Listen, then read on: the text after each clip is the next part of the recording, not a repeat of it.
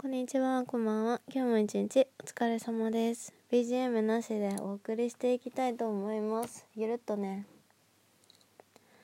はい、えーと、さっきね、ラジオトークで時間に合わない方法みたいなのをね、出したくせに、なんかまだまだ完全版じゃないなって思って、ちょっと、あの、後悔しています。もっとね、いい話できた。いい話っていうか もっとね、誰かのためになる話できたって思って、なんか、すごくモヤモヤしています。ちょっと完全版いつか撮りたいな。うん。ちょっと、まだ研究あるのみです。そんなわけで、えっと、そうですね。まあ、ゆるーく話していきたいんですけど、うんと、最近そうだな。あんまりラジオトークが撮れなかって、撮れなくって、撮れなかってって何？撮れなくって、うんと、ちょっと体調がね、すごい悪かったんですよ。うんと、ちょっと前にラジオトークで話したんですけど、私、あのー最近、あの、ピルを飲み始めていて、あのーピルって、あのーとにかくあの、その生理に対して悩みがあったので、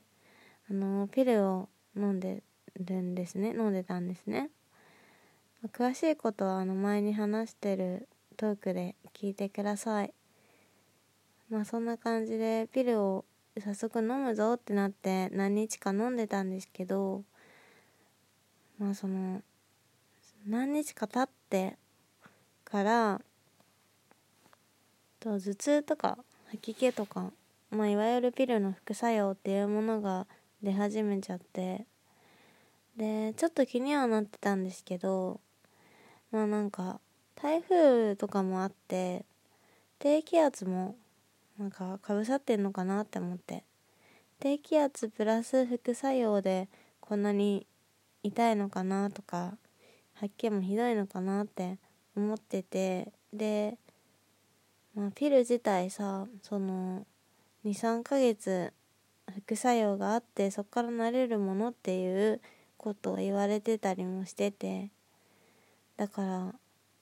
今はだいぶその副作用が少なくなってきてるって薬が良くなって副作用が少なくなってきてるなんていうことも言われてるんで変かなとか思ってたんですけど、まあ、台風のこととかもあって。そう。気にしてたけどもうちょっと飲んでみようかなって思ってたところなんですよね。そういう時にあの、まあ、結論から言うとあのピルの副作用であの救急車で運ばれました。私は。うん。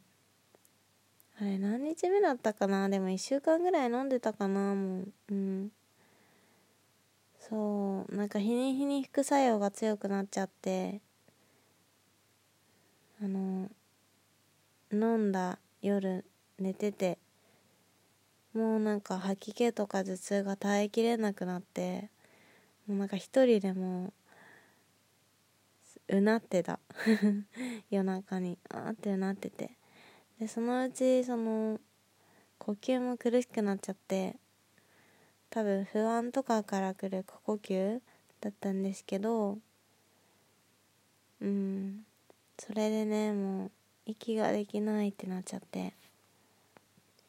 まあ前に話したかどうか忘れちゃったけど私がちょっと過呼吸持ちというかまあ診断こそはされてないんですけどパニック障害なのかな？どうなんだろうな？わかんないんですけどあの急激なストレスとかあの心に負荷がかかるとあの呼吸が速くなっちゃって息ができない死んじゃうって思っちゃうそういうパニックを引き起こすことがまあ多くはないですけどまあたまにあるんですよね。それであのその時はもう本当に完全にそれも重なっちゃって夜中であの私一人暮らしなんでたった一人でなんかこのまま誰にも見つからずにいなくなっちゃうかもしれないっていうすごく脅迫観念というかうんとにかく不安でもうなんか歩くのもしんどいみたいな状態だったんで一刻も早く病院に行かなくちゃっていうふうには思ったんですけど夜中やってる病院に行っても多分歩けないそこまでっていう感じででも最終的にはもうこのまま死んじゃうかもしれないっていう不安になっちゃって今思うとまあそんな死ぬことはないだろうって冷静になったら思うんだけど、まあ、冷静じゃない状況だと本当にそういう判断になっちゃうんですよね。でうんまあなんかその緊急病棟を探す電話番号とかにもかけたりしてでこれ救急車乗った方がいいんですかね？とか言って聞いちゃったりとかして。いやでもちょっとわかんないですみたいな 言われちゃって。うんわかんないよねそんな本人しか。そう。でもう本当にすっごい迷ってもう小1時間ぐらい迷って私なんかが救急車寄ってもいいのかって思って。やっぱ他にねなんかあるじゃん心筋梗塞のご老人とかいるかもしれないじゃん同じ時間に。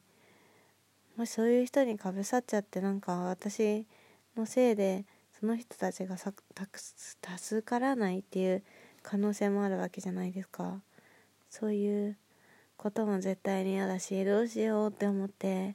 すっごい迷ったんですけどもうこれは無理だって思って救急車呼びました。で救急車呼ぶってなってその電話の相手の人と話してたらちょっとだけあの落ち着いてきたのでその瞬間にあの隙を見てというかそんな感じであの家の鍵とか携帯とかお財布とか用意してで救急車を待ちました。なんか救急車待ってる間にさあのもう結構フラフラの状態だったからさなんかちょっとぶつかっちゃったりとかしちゃって家のものに。でそれでなんか洗濯機にぶつかっちゃって洗濯機のなんか上の棚みたいなのがガラガラってなんか 上から落ちてきてもう当たって痛いしもうもうパニック。それでまた。そんな感じで救急車はねなんか8分ぐらいで着きますって言って実際の時間はわかんないんですけど体感的にはそんぐらい本当に。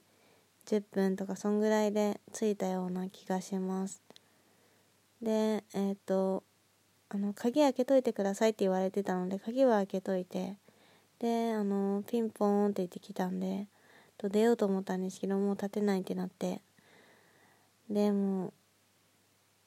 ドアをコンコンってしたら「で開けますね」って言われて開けてくれてでもう